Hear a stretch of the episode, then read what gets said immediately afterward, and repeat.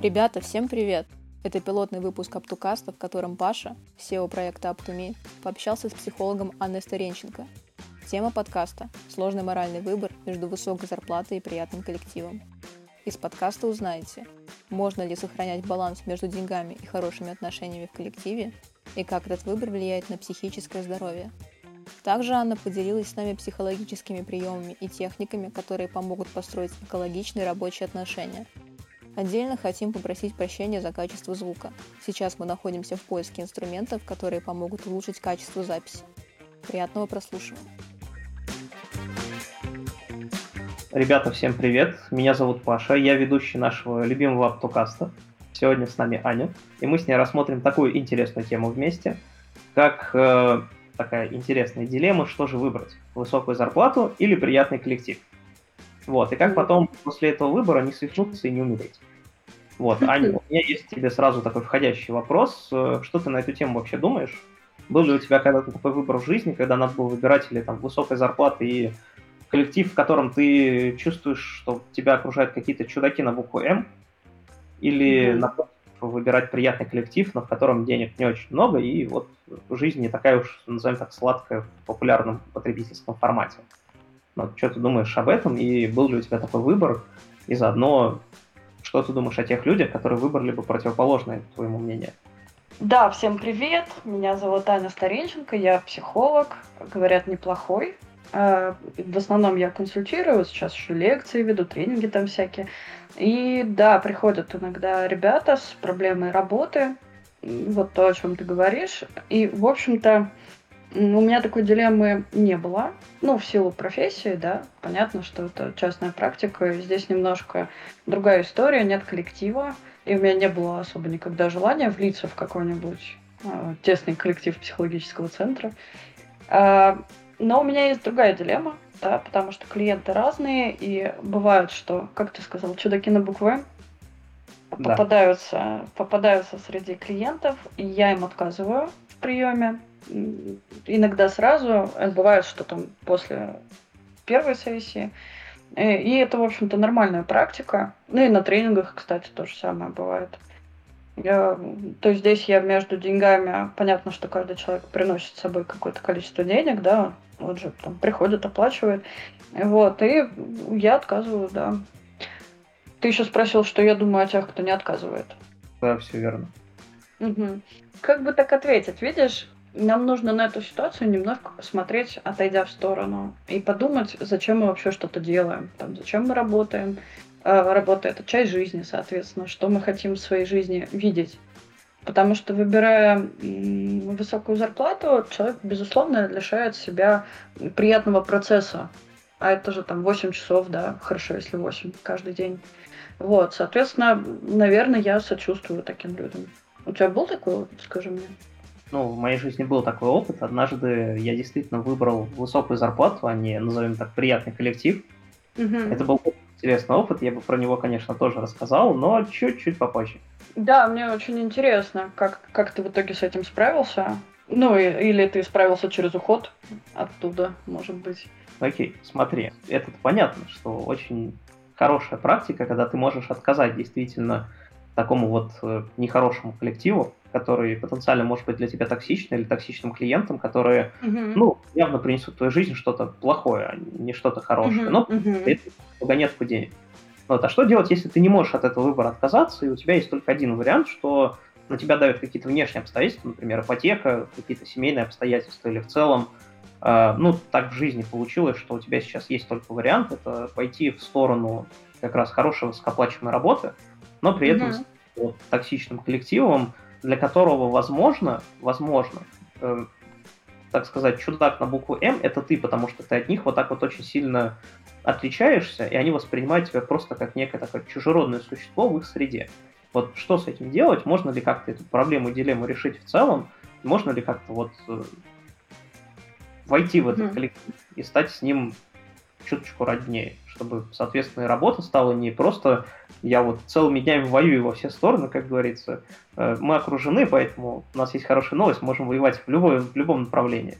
А mm-hmm. именно сделать жизнь не вот перманентной войной, а чем-то более приятным. ты прям бомбардируешь меня вопросами. Давай вот последовательно, да?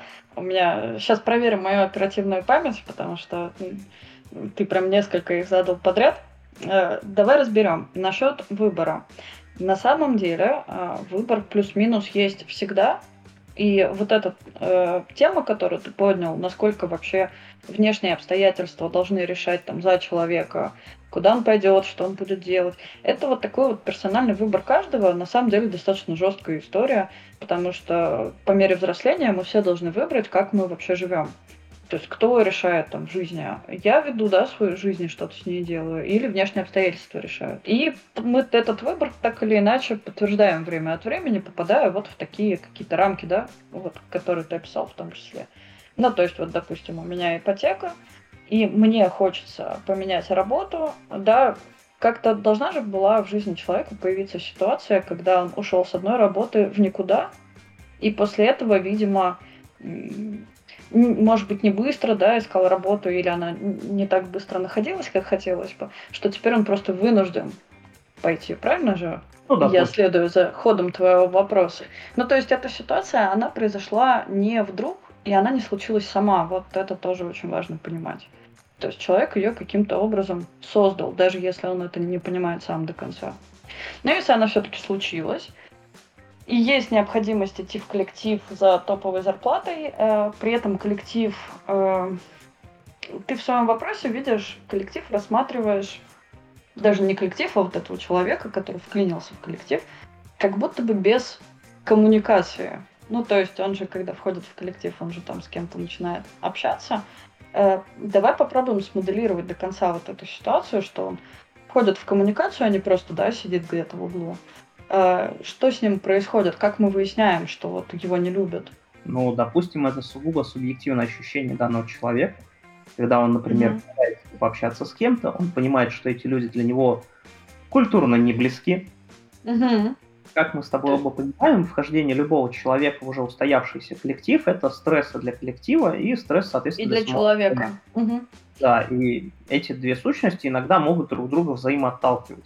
Э, да, слушай, ну, зная об этом, мы можем заведомо подумать э, про эти стрессы. И вот уже на этапе, когда, ну, хорошо, я вынуждена там, допустим, идти в какую-то компанию, вот здесь попробовать смягчить оба стресса. То есть и для себя, поработав с собой, да, снизив ценность. Что я имею в виду сразу насчет поработав с собой? Э, стресс у нас появляется там, где очень высокая неопределенность, страхи, тревога, да, нарастает.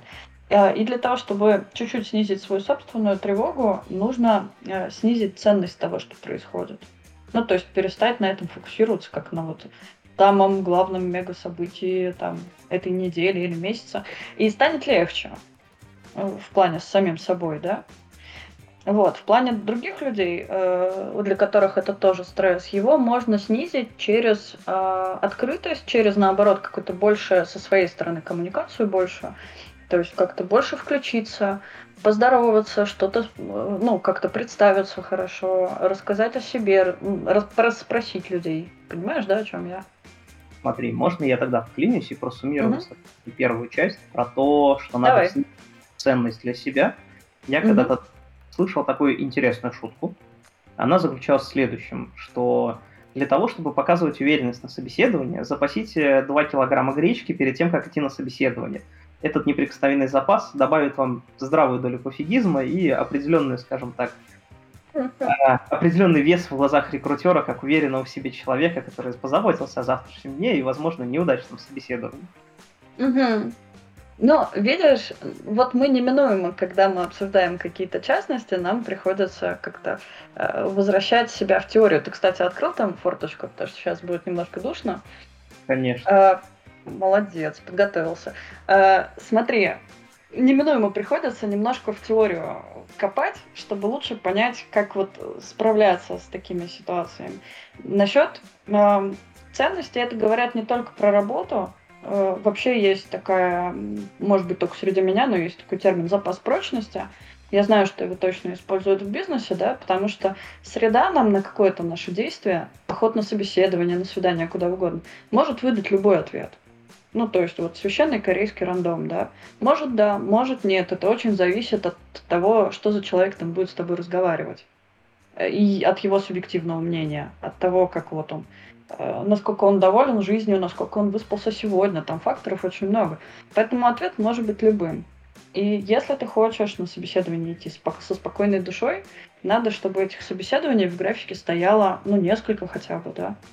Понимать, что есть еще варианты, потому что иначе ценность, хочешь ты того или нет, будет высокой, конечно. А, смотри, я думаю, что каждый понимает, что действительно собеседование лучше ставить пачкой и концентрироваться на работе. Это ну, плохая практика, потому что, опять же, HR может не вернуться с оффером, HR может просто забить, э, может идти очень долгая обратная связь, это понятно. Но, допустим, Да-да. человек уже прошел все эти этапы, для него это так. нормально, он попал в этот коллектив, и проработав в нем, например, первые две недели, он понимает, что он сейчас выбрал хорошую работу, на ней реально классно платят, вот прям потребительское счастье на 9 из 10. Ну, угу. может, 10 из 10, но это недосягаемая, конечно, вещь. Угу. Вот. Коллектив адекватно воспринимает его как чудака на букву М, у человека такое же ощущение по отношению к коллективу, что это очень странные ребята. Это, mm-hmm. кстати, популярная вещь, когда, например, человек из другой отрасли попадает в уже сложившийся коллектив, э, назовем так, отрасли, номер, отрасли Б. Mm-hmm. И как пережить вот это, как понять и сгладить данный аспект, что мне некомфортно в этом коллективе, но уйти я сейчас не могу. Да, твой ключевой вопрос я поняла, но вернемся к самому вопросу. Человек прошел все этапы собеседования. Вот здесь вот очень важно понимать, что мы в собеседование включаем, потому что э, если это классическое представление, что рекрутер, значит, собеседует там, тебя, да, э, и все, и вы расходитесь, ты ждешь офер, ты его получаешь, то, э, наверное, это какая-то практика уже немножко уходящая из трендов. Ну, я надеюсь, по крайней мере, мне кажется, что уходящая. Потому что очень важно собеседовать компанию тоже со своей стороны. То есть вот эту историю, которую ты дальше раскрыл, да, она получится только в том случае, если у человека нет возможности понять, где и с кем он будет работать. Где, с кем, под кем. Ну вот, вот это вот. И эту возможность, э, я знаю, что не все компании предоставляют, то есть какие-то уже перестроились. И да, знакомят с коллективом, там несколько этапов собеседования, чтобы посмотреть на разный уровень начальства и так далее. Вот. Но где-то об этом можно попросить просто, да, поговорить с кем-то из э, других сотрудников и понять вот на этом этапе. Вот это было бы хорошо. Причем, знаешь, если мы сейчас возьмем вот все, что я говорю, и перенесем в сферу там, романтических отношений, будет то же самое. Ну, то есть очень важно собеседовать партнера, с которым ты собираешься быть ну, 8 часов в день. Ну, серьезно. Это же очень много. Э, то звучит очень утопически, на мой взгляд, по двум причинам. Причина первая, действительно, обычно а, собеседования являются двухступенчатыми, когда ты общаешься сначала с HR, потом ты общаешься mm-hmm. с настоящим руководителем, и здесь у тебя может уже возникнуть ощущение, что коллектив очень классный, все хорошо, и в нем все прекрасно. Вот, и вообще mm-hmm. классные, но спустя две недели ты обнаруживаешь, что люди при первом знакомстве люди, как они вот в работе, это два разных человека. Если переносить на романтических отношений, про которые ты говоришь, то это то же самое, что мы, например, там увиделись где-то в баре, есть определенные э, ощущения друг от друга, сейчас пообщались, mm-hmm. для чего mm-hmm. решили, а давай мы, короче, вот поженимся и будем всю оставшуюся жизнь жить. И в первые две недели выясняется, что человек-то другой.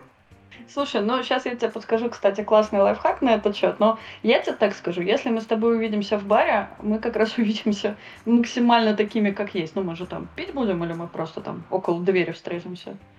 Я бы не перелагал э, ситуацию полностью и назовем Это так. Это шутка была. Окей. А, насчет лайфхака. Насчет лайфхака. Значит, есть такая прекрасная э, психологическая концепция, что есть у нас, значит, э, эго, да, это то, что мы осознаем, это то, что мы про себя знаем, и плохие и хорошие качества, да. Ты же знаешь какие-то свои хорошие качества и также осознаешь плохие, ну, типа плохие, да? Правильно? Допустим. Вот. Потому, я просто, смотря на себя, не всегда могу оценить правильно все свои лучшие качества, поэтому я и говорю, допустим.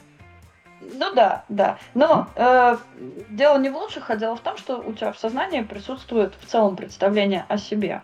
Вот, вот это называется эго.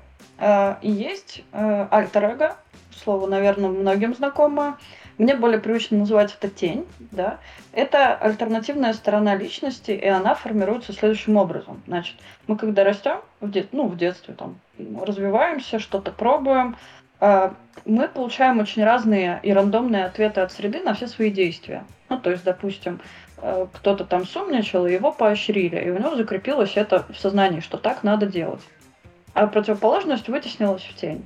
А у кого-то наоборот, он там в первом классе начал как-то активничать, и его класс начал давить, что, мол, ты выскочка туда-сюда.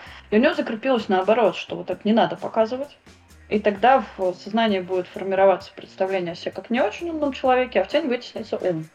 Вот такая концепция.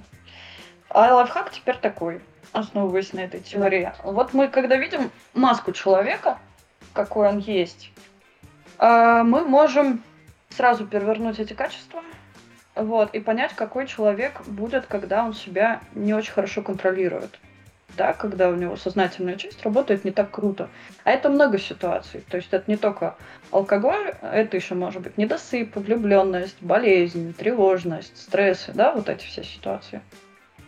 То есть если ты видишь, что человек тебе там как-то делает какие-то одолжения, там что-то еще, находясь в состоянии, ну, условно, покоя, это значит, что в состоянии стресса будет все равно наоборот, он будет требовать с тебя. И это можно, ну, вот так вот примерно сразу прикинуть по людям. Угу. По начальнику, кстати, второй этап собеседования это с начальством, если ты говоришь, что с коллективом, но никак не э, покоммуницировать, то он по начальнику можно понять, вот, какой он и что он будет делать. Но начальник это не весь коллектив. Да, а по всему коллективу я так скажу, э, мы же, в общем, в просвещенное время живем, есть социальные сети, и можно этих людей просто найти. То есть, если на собеседовании не дают с кем-то пообщаться из сотрудников, то можно найти текущих или бывших, что еще лучше, сотрудников, поговорить с ними просто приватно. Хорошо, но мы, тем не менее, с тобой отклоняемся все время от основной темы, которой лежит один довольно Которая тебя волнует. Да, да, да, один кристаллизованный вопрос, который очень волнует меня и который действительно волнует очень большое количество людей. Вот. Угу. Что мы, допустим, в самом начале мы проскорили организацию, то есть провели такой небольшой скоринг, что организация нормальная, люди в ней работают, ну, хотя бы относительно адекватные. Допустим. Мы пообщались с бывшими сотрудниками, они сказали, слушайте, ребята, в целом компания нормальная, я не работал, например, в том-то конкретно отделе, но мне uh говорит, uh ребята там тоже нормально. Мы uh приходим uh и поработав две недели, мы понимаем, что если так посмотреть, то коллектив мы вот прям хорошо не вписываемся. Коллектив mm-hmm. на нас мы очень по-разному подходим, например, к рабочим вопросам. Mm-hmm. И получается забавная вещь, что тронуться с этого рабочего места никуда никак не получится. Денег mm-hmm. платят. Mm-hmm. и что с этим делать-то? Э, вот. Тебе тут придется, наверное, как-то конкретизировать свой вопрос, потому что э, описание ситуации сейчас получается довольно общее, да? Надо понять, э, почему работают консультации, не работает психологическая литература. Потому что в литературе у автора нет возможности написать какую-то суперконкретику. А когда лично общаешься, такая возможность есть. Ну, то есть вот э, коллектив не очень подходит. Не подходит, потому что ценности разные, вообще по жизни, да. Они, не знаю, на нашествие ездят, а ты по театрам ходишь. Ну, вот так. Хотя это иногда одни и те же люди. Ну, ты понимаешь, да? Вот про ценности. Или это разные подходы к работе. Здесь проще, потому что можно поделить зоны ответственности. Вот, и как-то с этим разобраться. Ну, то есть не чтобы было нечего делить, да. Вот. Или как, как еще мы можем не сойтись? Давай подумаем. Чтобы я могла каких-то более частных э, советов накидать мы можем не сойтись характером, например, и коллеги будут думать, что конкретно твоя должность, которую ты занимаешь, это должность, которую должен был занимать кто-то из них. Mm, ну так это тогда не про характер. Это тогда э, вопрос вообще справедливости или там несправедливости, которая существует в организации. Ты же про это? Ну, то есть существовала до тебя, соответственно, да, и ты как-то ее подкрепил еще своим приходом. Возможно. Давай мы а... добавим еще одну переменную. Давай. Вот, есть ли какой-то метод, чтобы сделать свою жизнь попроще вот во всем этом интересном вареве? Да, таких способов много, но э, э, решать нужно конкретную причину всегда, да. Надо найти прям причину и с ней работать. Потому что мы можем снять какие-то симптомы. Я не знаю, может быть, ты хочешь, чтобы я посоветовала что-то в духе, э, не знаю, улыбайся, это всех раздражает, но так не выйдет. То есть симптоматические какие-то решения проблем не работают. Надо искать причину. Окей, тогда давай, давай, как говорится, я буду периодически ретроспективно подытоживать. То есть давай, мы, давай. организацию, мы все-таки в нее попали, мы совершили весь вот этот вот набор при действий, так, люди, да. Да, мы попали в нее, и теперь мы понимаем, что нам действительно нужно найти причину, почему люди ведут себя так, почему они для нас являются чудаками на букву М, и мы для них Или тоже... ты для них. Да, или мы или для все. них чудаком ага. на букву. Вот ты как ага. психолог, э, как говорится, ты так или иначе понимаешь людей гораздо лучше, чем я, потому что... Хотелось я, бы верить. Я понимаю людей очень плохо. Как с твоей точки зрения максимально мягко найти эту причину, особенно если люди не прям горят желанием тебе в открытую об этом рассказывать. То есть если, какая-то, если какой-то метод или какой-то, назовем так, лайфхак, с помощью которого можно попробовать извлечь эту причину, понять mm-hmm. ее и попробовать с ней что-то сделать. Ну, что-то сделать, это плюс-минус понятно. А вот как достать? Ну, давай попробуем как-то алгоритм даже, да, какой-то составить. Наверное, первое, что я бы вообще делала в такой ситуации, я бы м, просканировала себя, да, потому что часто бывает так, что мы в других людях видим то, чего в них на самом деле нет, но зато есть в нас. Ну, допустим, можно очень легко списать свой собственный стресс от прихода в какой-то коллектив, э, перекинуть на то, что как-то они меня недружелюбно встречают, как-то мне не улыбаются, да, вот, вот это все попробовать понять, дело ли в том, как я это воспринимаю, или действительно что-то происходит, ну вот, которое не окей для меня, да, действительно как-то на меня реагирует. Ну и вот я бы прям потестила, то есть попробовала, ну, вбросить какие-то реплики, которые больше на сближение, там, у кого-то спросить, там, как ваша собака поживает, да, ну, какой-то более близкий коннект, и посмотреть, что человек с этим будет делать. Если он в ответ э, как-то неадекватно реагирует, слишком эмоционирует негативно особенно, или говорит, там, это не твое дело, там еще что-то, ну, понятно, да, дело тогда не во мне. Дело не в том, что у меня там нервы играют. Наверное, тогда дело в них. И вот тогда, да, переходим к этапу 2 и начинаем искать э, причину. Две недели, видишь, это срок очень небольшой для того, чтобы как-то гарантированно сказать, что вот кто-то меня не взлюбил. Это очень мало времени. То есть, действительно, для этого тогда не очень большой спектр причин может быть. Это может быть действительно какая-то несправедливость внутри организации, что взяли человека, обещали моего племянника взять, да, или э, что-то еще. Ну, а бывает еще такая причина из серии «Рожь не понравилась». Сразу, с самого первого дня.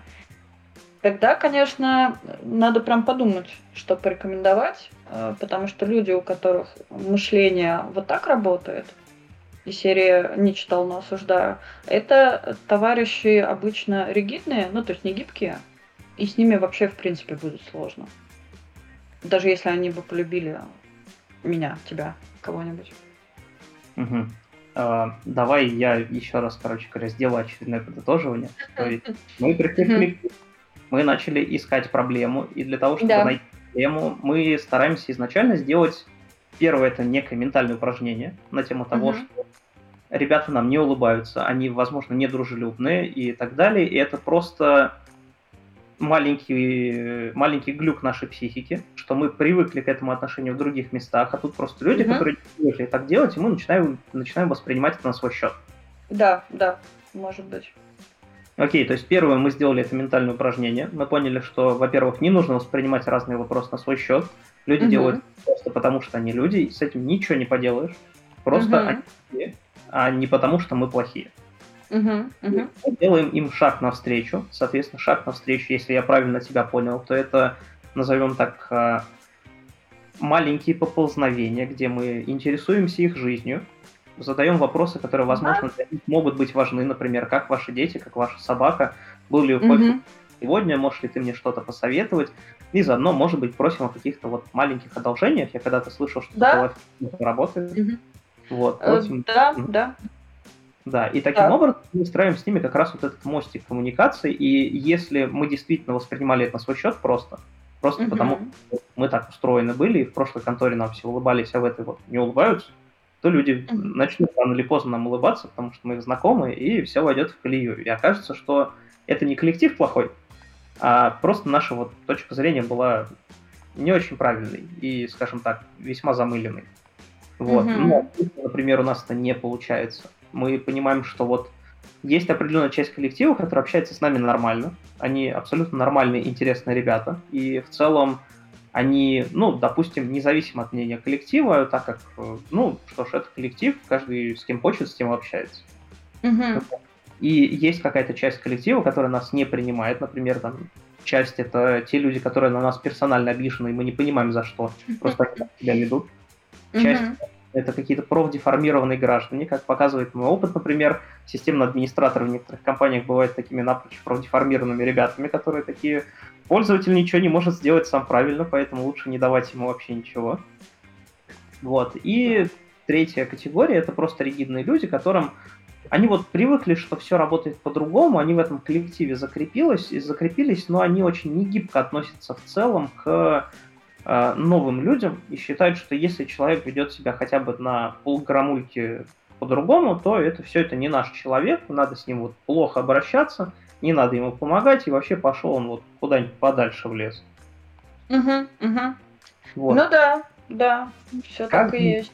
Как же нам тогда жить вот с этой вот второй группой, которая нас не воспринимает? Можем ли мы как-то вот также понять, почему они конкретно нас не воспринимают, и есть ли какая-то, вот какие-то шансы преодолеть вот эту ригидность людей, с которыми сложно. Угу. Слушай, знаешь, я еще подумала, пока ты суммировал, что еще можно попасть на какой-то период э, жизни самой компании, когда все очень нервно. Ну, знаешь, как декабрь там перед сдачей отчетов, например. Да. Вот, и там э, тоже все будут такие не очень, ну, мягко говоря, общительные. Но это вообще не будет связано ни с какой из перечисленных нами причин. Просто такой период это тоже стоит учитывать. Что всяко может быть. Окей, давай мы выбросим, что это не такой период, а вот так сложилось, и те обстоятельства, которые я назвал, они вот имеют место быть. Да, да, да, да. А, про преодолеть ригидность. А, это задачка очень непростая, и здесь для себя стоит понять, а, зачем это вообще нужно делать. Ну, то есть изначально мы говорили, что это вообще весь коллектив, да, который там настроен как-то очень против. Если это часть коллектива, то стоит подумать о том, э, насколько вообще есть необходимость такая. Потому что если это соседний отдел, да, с которым мы там не пересекаемся по работе вообще, ну, тут вопрос, а надо ли налаживать это взаимодействие? А если надо, то зачем? Допустим, что это нам действительно нужно. Как угу. бы понятное явление, что нужно пользоваться принципом бритвок, не примножать сущности и знакомств сверх необходимого. И, как говорится, если можно избежать неприятного знакомства, то почему бы не избежать? Но, например, э, это, это какой-то из старших сотрудников, с которым нам в любом случае придется взаимодействовать по работе. Мы точно понимаем, что нам нужно будет с ним как-то взаимодействовать, и желательно делать это взаимодействие не в формате, где ты пришел, а он так вот взял штемпель, на котором написано «все фигня переделывай», и просто вот каждый раз, когда бумажку под тебя видит, он такой, вместо того, чтобы ее читать, он просто мне штемпель ставит и такой «иди, переделывай». Uh-huh. Вот uh-huh. раз мой я, наверное, приму. Uh-huh. Uh, слушай, тут можно попробовать uh, прощупать. Это, знаешь, мне напоминает каких-то преподавателей в университете, да, которые не принимают курсовую, ты в ней ничего не меняешь, даешь еще раз, и они ее принимают. Ты думаешь, блин, а в чем вообще был смысл да, этого пассажа? А, тут люди, которые ригидные, они тоже их, наверное, условно можно разделить на какие-то типы. Э, и, например, есть люди, которые просто очень заморочены какой-то своей жизнью, да, может быть, у них сложный развод или что-то такое, э, которые, ну, отношение которых, оно ко всем примерно одинаковое. Помнишь, как полковник Исаев, что ли? Который был очень терпимым человеком, потому что людей всех рас и вероисповеданий ненавидел одинаково. Есть такие люди. Интересная фраза. Да-да-да. Вот. А есть люди, которые принципиально цепляются к, например, младшим сотрудникам, которые под ними ходят, да, вот этот тот синдром вахтера, э, человека, облеченного какой-то не очень большой властью, но который вот что-то от этого получает, видимо, какую-то энергию, и ему это нравится. А есть люди, которым, там, может, не нравится принципиально мы или наша работа, вот, но я бы сказала, что можно попробовать прям прийти и напрямую э, спросить, как надо выполнять работу, ну, если они проверяют ее, да, для того, чтобы э, эффективно проходить вот эти согласования, проверки и так далее. То есть э, дать вот эту толику признания этим людям и сказать, Конечно. Что... Ну, у нас, видишь, есть общее правило, прям такая психологическая аксиома, что Э, бегущему человеку можно помочь бежать. А тому, кто лежит, можно помочь лежать, да? Нельзя вот тому, кто бежит, помочь лежать. Так не работает. То есть, если человек э, наслаждается своей властью, ну, почему бы не дать ему то, что он хочет? В общем-то. Угу. Так выходит, что если мы так вопрос сейчас с тобой ставим, что получается размышляющий адаптивный человек это мы, да? Ну, вот этот наш собирательный образ, который пытается пробиться через ряды непонимания. Вот. И значит, чудеса адаптивности придется проявлять нам. Ладно, давай тогда подытожим нашу первую часть целиком. Если я правильно понял, то универсальный алгоритм в таком случае выглядит следующим образом. Например, мы понимаем, что обстоятельства сложились так, что нам в любом случае придется пойти на работу с не очень хорошим коллективом, при этом мы пока еще, скорее всего, не знаем об этом. Мы узнаем об этом, когда придем туда. Угу. Зарплата там стабильно высокая, все мы угу мы приходим, осознаем, что коллектив на самом деле не наш, и он по отношению к нам токсичен, и тогда мы придерживаемся простого алгоритма. Часть первая – это понять, не, про... не в нас ли сама проблема. Угу. Проводим это самое ментальное упражнение, которое помогает нам осознать, что, возможно, какие-то нюансы нашего восприятия – это то, что мы сами себе накрутили, а не отношения угу. окружающих, и, возможно, после этого проблема решится. Но если угу. проблема то мы идем для начала знакомиться в открытую к нашим коллегам, начинаем, так сказать, вот модное слово, контрибьютить, начинаем контрибьютить в их ценности. Ты поясни для тех, кто не знает, что это значит. Ну, так сказать, вкладываться в их ценности общения. И вот Говорить лицом, короче, да? Да, попадать в эти самые ценности, что, угу. например, спросить человека, который очень любит котов, э, как поживает твой кот, какой же он мимимишный, какой вот он классный, я бы его тоже погладил. Ну, вот. прямо в открытую лицемерить это уже жестко, конечно, но можно, да. Сложно найти людей, которые не любят котиков, поэтому, если честно, если бы я увидел фоточку такого же классного котика, я бы тоже сказал ми-ми-ми. Ну, тогда, может, не такие уж у вас разные ценности. Говорят же, что, знаешь, коты вот. у не очень хороших людей не живут. Вот. Я о том же, что есть э, те самые ценности, в которые можем как раз по сказать, да. Угу. Да, и для тех людей, которые ригидны по отношению к нам, которые не хотят меняться и которые нас токсят, мы делаем два упражнения. Упражнение первое, пытаемся понять их скрытые мотивы. Например, спрашиваем внутри коллектива, э, мол, коллеги... Можно а вот, взять языка. Угу. Да, коллеги, а почему человек вот... Э, мол, мне показалось странным, что он ведет себя именно так, э, нет ли у него каких-то проблем, может ему чем-то помочь надо. Uh-huh, вот, и второе, uh-huh. которые вот прям такие хардкорные, назовем так, давнишние сотрудники, которые привыкли пользоваться своей властью, для них мы совершаем второе упражнение, где мы банально задаем им вопрос, смотри, я понимаю, что ты, наверное, в этом разбираешься чуть лучше, чем я, ну или лучше, чем я. Uh-huh, uh-huh. Скажи мне, пожалуйста, как сделать так, чтобы вот эти вот ворота проверок пройти с наименьшим количеством трудозатрат. И тогда человек uh-huh. с большой вероятностью посмотрит на тебя как на человека, который подчиняется правилам общим, uh-huh. Uh-huh. будет немножко более снисходителен, менее токсичен и, возможно, даже где-то начнет за тебя вступаться. То есть вот у нас есть вот эта вот ситуация, как, по которой uh-huh. мы можем, вот этот путь, по которому мы можем пытаться пройти, и с помощью которого можем сделать как раз нашу работу в таком сложном коллективе не такой уж прям сложной и болезненной, и, соответственно, пожинать две вещи. Первое – это приличную зарплату, второе – это не самое быстрое выгорание. Звучит, для меня, как для психолога, звучит прям жутко. Жутко. Не самое быстрое выгорание. Ох. Хорошо, у нас как раз просто вторая тема, как говорится. А... Да, я со своей стороны тут вклинюсь, если можно, да, и, и, и подытожу, что мы все-таки с Пашей сейчас рассматриваем крайний вариант, когда действительно нет вариантов, потому что э, напряжный коллектив — это постоянная жизнь вне безопасности, да, вот именно психологической. То есть это постоянная оборонительная стойка, это очень энергозатратно, очень. Вот. И, конечно, это вообще не э, та дорога к счастливой жизни, о которой мне очень нравится там говорить, думать, практиковать, да. То есть это вот действительно крайняя история. И э, надо понимать, вопрос сам так поставлен нами сегодня, что э, вообще этого выбора быть не должно. Да, сейчас Паша, может, к этому перейдет. Э, что между хорошим коллективом и высокой зарплатой, возможно, вообще было бы неплохо выбирать коллектив, потому что это действительно время вашей жизни, это ваши партнеры, э, и партнеров в любом занятии, от там, отношений секса и до работы, лучше бы, конечно, выбирать осмотрительно, насколько это возможно. Потому что, ну, там, в личных отношениях мы же это делаем, на работе мы почти всегда проводим больше времени, чем там дома с женой, с девушкой, с парнем. Вот, поэтому осмотрительность здесь очень важна. А, и поэтому, если совсем критичная ситуация, если вы понимаете, что это не очень надолго, и вы на это согласны, да, вы должны отчетливо понимать, что у всего есть своя цена. Как это ни странно. Вроде выбираем деньги, но у этих денег есть цена. И эта цена – это стресс. Вот.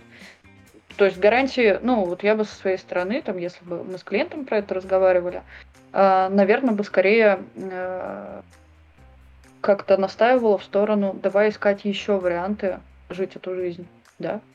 Потому что этот вариант, он гарантированно фиговый. Это как раз хорошая преамбула для того, чтобы перейти к моему следующему вопросу. Это как раз мой вопрос, когда мы вырвались из этой вот э, калечащей нас петли, угу. как снова начать жить после того, как ты долгое время поварился в таком токсичном коллективе, где все было не очень, как говорится, невкусно и грустно, но ты Очень. вышел из него и пытаешься осознать снова, как вот как жить. Угу. Как, как восстановиться в нормальное состояние после этого? Что ты можешь по этой теме сказать? Ты знаешь, вот мы с тобой разговариваем, я понимаю, насколько я профдеформирована. Почему? Над, э, ну, потому что э, я в своей голове конвертирую э, твои вопросы, да, э, вот как, как ты сейчас спросил про как, как вот начать жить? Я сразу думаю, так, это же надо осознать свои желания, а человек, значит, если он пошел в токсичный коллектив, э, наплевав где-то на себя, это значит, что, может быть, он и хотел не осознавать свои желания. Ну, в общем, у меня просто мысль идет в другую сторону, да, я этот вопрос сразу разворачиваю э, с точки зрения там психотерапии работы моей теперь давай, я не дам тебе далеко от этого бежать, если я правильно понял, то первый А я шаг... не бегу, я не бегу вообще. Первый шаг, который есть после вот этого выхода из токсичного коллектива для восстановления, это осознать, а что же тебе все-таки в этой жизни хочется. Не-не-не, не. Первый Нет? шаг э, после выхода из токсичной петли это лежать. Серьезно. Причем, э, я тебе так скажу, у меня был один кейс, который прям вообще характерный, ну и несколько менее продолжительных по времени, когда вот мы с девочкой договорились, что она у нее была возможность после выхода из этой петли, просто, наверное, месяца, месяц или два даже, она просто не делала ничего. Она говорит, Аня, как же вот и посуду не мыть? Я говорю, вообще ничего не делай, пока тебе не захочется. Вообще ничего. Ну, она и жила одна, и у нее был запас денег, да. Работа же была высокооплачиваемой. Вот. А, и психике нужно время, чтобы оттормозиться, и э, если человек очень долго, может быть, там не только на этой работе, а и до, очень-очень долго глушил свои желания, вот так просто по щелчку пальцев ты их не услышишь. Ну, то есть, э, представь, что там, что ты ребенок, и ты подбегаешь там ко взрослым с просьбой что-нибудь купить, да, ты делаешь это раз, два, три, четыре, на десятый ты уже перестаешь просто это делать, понимаешь, что тебе все равно откажут. Ну, вот у нас психика так работает, что там, Раз какой-то порыв подавили, два, три, четыре, на десятый порыва не будет просто. Понимаешь? То есть первое, что нужно сделать после выхода из вот такого токсичного коллектива, где тебе хорошо платили, но коллектив отвратительный. Это просто лечь и своеобразно побатониться. Там, с котом в обнимку, например, просто лежишь, ничего не делаешь, ни о чем не с думаешь. сериальчиками, с книгами, ну, с любыми способами восстановления, которые вот конкретно там для тебя работают. И мы их обычно знаем, да, кто-то там в соцсетях сидит, кто-то в игры играет. Ну, это нормально. То есть Потому... в этом роде разгружать свой мозг, пока не надоест. Да, да. Вот сейчас ты хорошо, да, сформулировал. Хорошо, ну. то есть... Угу. Допустим, мы разгрузили свой мозг, нам начало надоедать. Я понимаю, кстати говоря, о чем ты говоришь. У меня угу. был интересный опыт э, назовем так, очень интересной работы. Я после не отходил примерно так же. Я осознал, как работает вот самый, назовем так, sabbatical, про который mm-hmm. мне много говорили коллеги, из разряда mm-hmm. просто забить на все и, там, например, на три месяца уйти в отпуск, потому что тебя тотально все задолбало. Ты mm-hmm. смотришь на работу волком, и первое, что тебе хочется, придя на работу, это покусать всех остальных, потом лечь куда-нибудь в уголок и, возможно, чуть порыдать. А потом снова... Да-да-да, в душу у меня картинка представилась. Да, Обнять я... коленки и поплакать в душе, да. Да. Вот, то есть первое, что необходимо после этого сделать, это просто выходишь такой, я отдыхать до тех пор, пока меня не задолбает отдыхать. Я вот mm-hmm. отдохнул месяца три, и я понял, что э, я больше не хочу, я хочу чем-то заняться.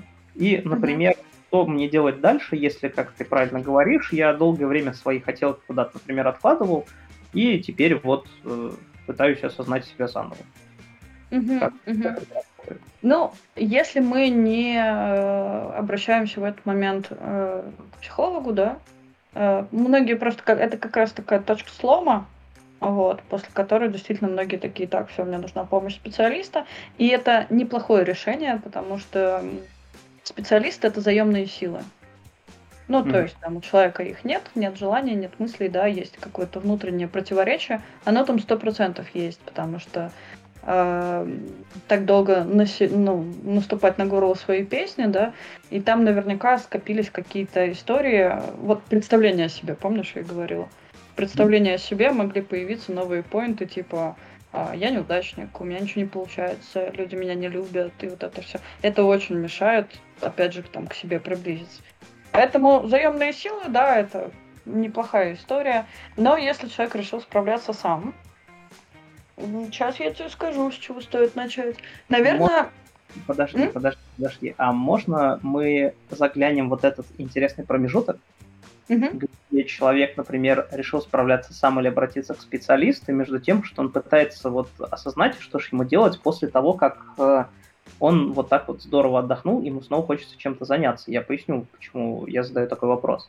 Как так. показывает опыт мой и ряда моих коллег, ну и в целом мой жизненный опыт, где приходилось много рефлексировать, много осознавать, почему я находился в тех или иных ситуациях, mm-hmm. осознание того, что тебе нужна чья-то помощь, оно mm-hmm. уходит очень странно.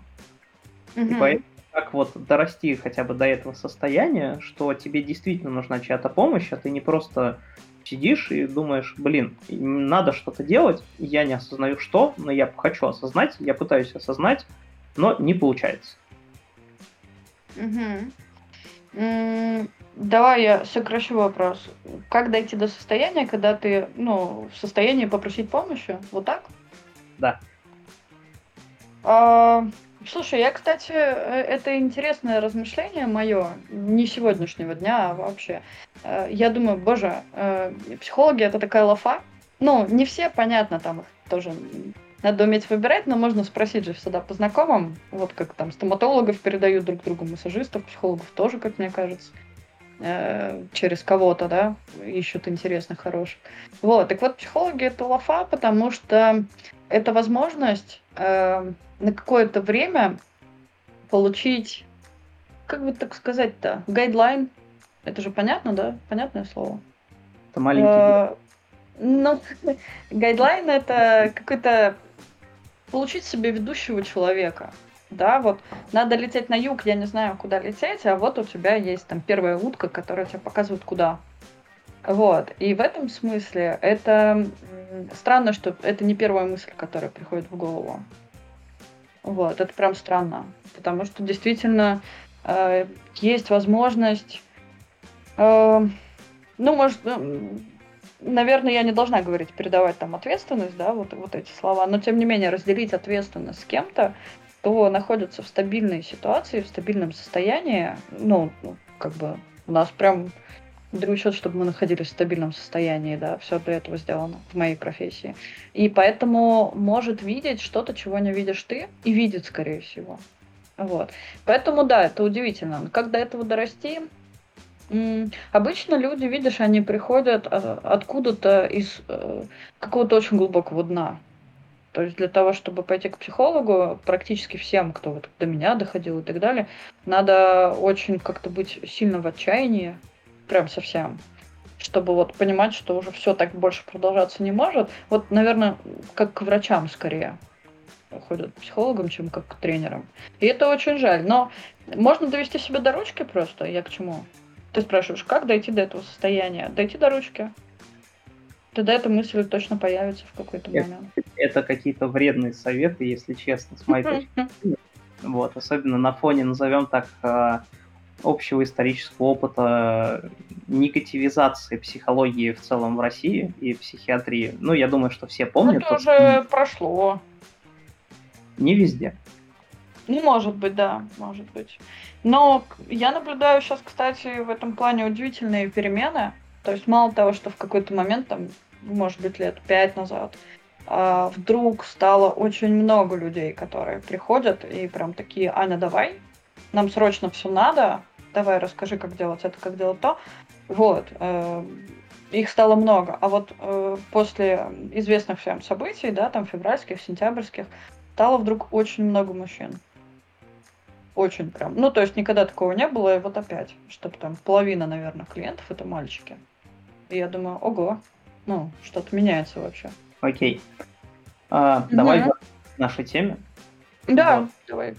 Короче говоря, допустим, мы пришли к тому ощущению, что нам действительно нужно в жизни что-то менять. Мы хорошо отдохнули.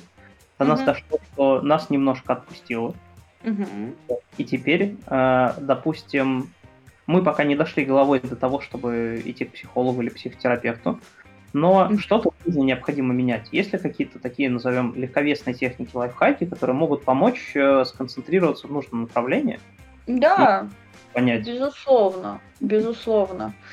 Давай так, да, мы разбираем кейс, что человек справляется самостоятельно, а, и я бы сказала, что самое первое, что стоило бы сделать, это подумать, э, блин, ты прочь легковесные техники, я сейчас тебя, конечно, пригружу тут. Ну смотри, очень важно понять, что у, у меня, у тебя, вот у того, кто разбирается, не деструктивный сценарий жизненный. Сейчас я как-то, может, объясню, а это будет проще. Вот я до этого говорила, что человек мог выбрать э, такую токсичную работу, да, или токсичные отношения, что тоже часто бывает, для того, чтобы э, не жить свою жизнь. Это очень целенаправленное действие, на самом деле, связано оно с тем, что как раз человек обычно не может понять, что ему надо, что он хочет, или он боится собственных замыслов, да, то, что у него амбиций может быть очень много, а делать это непосредственно бывает стрёмно, вот прям стрёмно.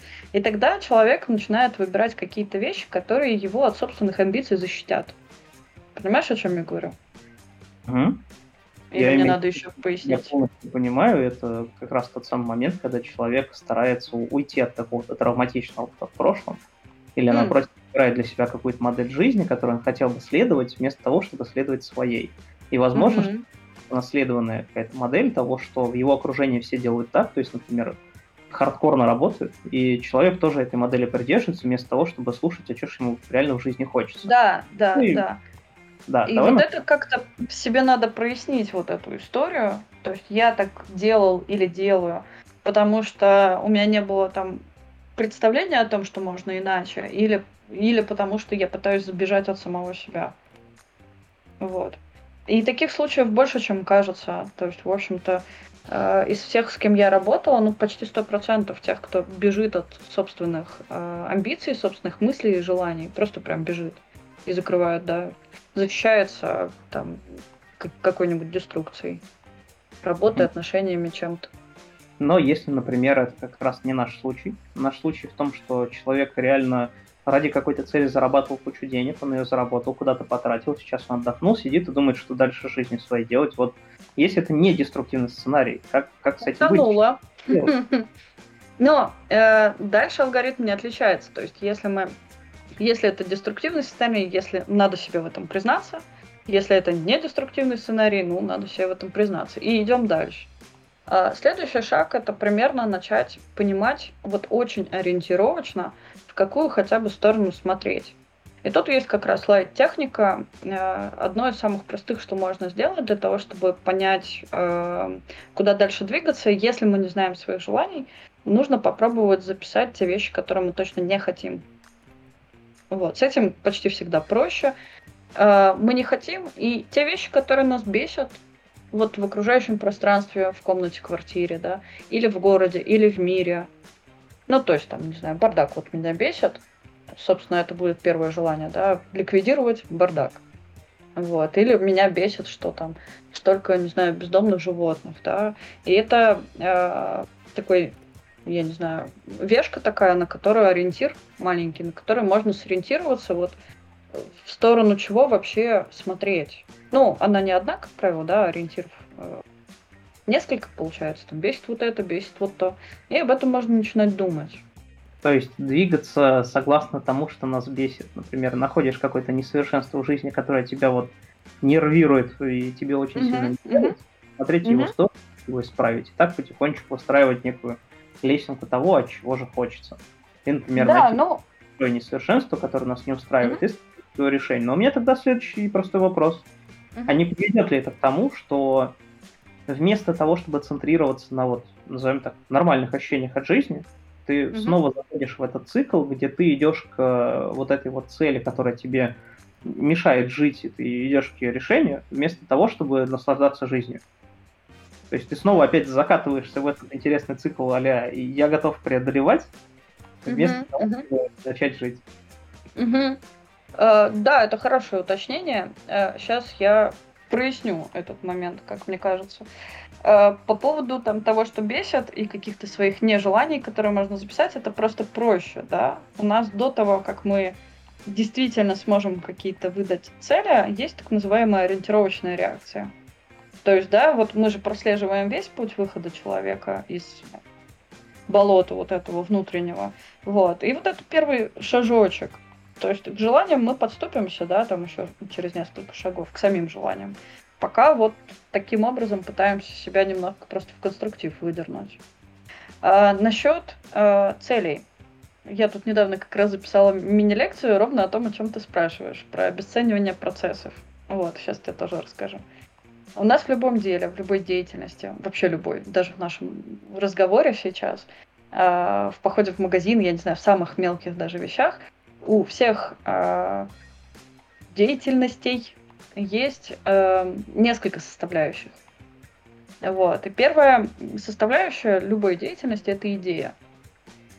Мы сейчас с тобой переходим вот в ту категорию деятельности, когда ты уже не вынужден, ты можешь сам выбирать, да? Вот. И мы начинаем смотреть. Есть какая-то идея. Идея должна быть классной. С самого начала, еще до вот того, как ты чего-то начнешь делать. Э, идея должна тебя прям заводить. Вот. И тогда дальше все будет, э, наверное, хорошо. У меня Вторая... душнящий вопрос. Люблю я сегодня душнящие вопросы. Тоже открой форточку, пожалуйста. Так она открыта, еще до была. Как же э, то, что ты рассказываешь, что цель должна заводить, она должна... Не цель, а идея, Паш, идея. идея. Идея должна заводить, и идея должна соотноситься с определенными жизненными принципами, которые, ну, да, рад. да. Вот, как отличить идею от э, некой навязанной идеи, которая, ну, вот, частое явление среди некоторых моих коллег бывших, где mm-hmm. ребята пришли, ну, я до этого работал в ИТ-шной отрасли. Вот. Угу. И многие люди туда приходили, вдохновившись идеей, что IT это классно, IT это практически для всех, все могут попасть в IT. Знаешь, вот такая нездоровая пропаганда IT, которая звучала из каждого чайника последние несколько лет. Да, да, да, да, да, еще звучит. Они вдохновились ей, они пришли в эту отрасль, они долгое время впахивали, и когда они туда пришли и какой-то период отработали, вот это вот идейное топливо закончилось, а некоторых хватило аж на три года. Угу. Вот. Они, правда, последние там последний год практически через себя как раз переступали, просто продолжая работать, потому что их как бы уже не тащит работать, но при этом mm-hmm. зарабатывать необходимо. Как mm-hmm. отличить, что вот идея, которую ты сейчас воспринял как некую интересную для себя и которую ты хочешь выбрать, она не является вот такой вот навязанной кем-то или там, uh-huh, uh-huh. например, вот этой всеобъемлющей пропагандой какой-нибудь штуки. Ты понимаешь, э, идея это старт. И поэтому э, мы здесь, даже если мы сейчас каким-то образом извернемся и сможем отличить, то дальше не будет никакой разницы, она навязанная или она там твоя, да. Более того, вот ты говоришь там про пропаганду, а я первым делом подумала про навязанные там родителям какие, родителями какие-то истории про более молодых ребят, которые там 17-18 такие, юриспруденция, это классно, потому что папа так сказал. Вот. Нам не важно, потому что нам нужна стартовая энергия. И если идея тебя заводит, при этом она навязанная, например, да какая разница? Энергия же выделяется. Этого достаточно вполне. Это, это странный ответ, на мой взгляд, потому что когда ты много-много раз разочаровываешься в идее, то тут, на мой взгляд, срабатывает тот же самый принцип, когда ты подходишь к родителям, просишь что-то купить, они тебе не покупают. Mm-hmm. Какой-то ты просто начинаешь на каждую идею смотреть оверскептически и приходишь к некому, назовем так, э, стабильному состоянию в жизни, когда тебя уже ничего не драйвит, но жизнь как-то продолжается. Я понимаю, о чем ты говоришь. Смотри, мы просто все, что мы делаем, вот как люди, как человеческий вид, мы все время тестируем реальность. Все время. Потому что у нас информация вся, которая есть, она только, ну, про себя, и то не вся, да, только вот та часть небольшая, которую мы можем осознать. Осознать и отконтролировать. И это все, что у нас есть. Все остальное, что мы делаем, когда мы подходим там знакомиться, когда мы идем на собеседование, когда мы узнаем какую-то информацию, мы все время тестируем гипотезы. Вот, я думаю, тебе это э, с нашими открытыми форточками должно быть ну, понятно, что я имею в виду. И mm-hmm. поэтому идея это по факту гипотеза. Эта гипотеза, она должна тебя заводить, но, как я и до этого говорила, реальность тебе может выдать любой ответ. И ты, когда задаешь вопрос, ты на себя принимаешь ответственность, что ответ может быть любым.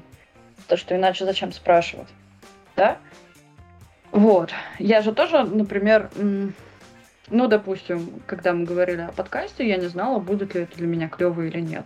Я вот только сейчас еще могу сказать, или там через два дня да осознаю, и вот смогу тебе сказать точно.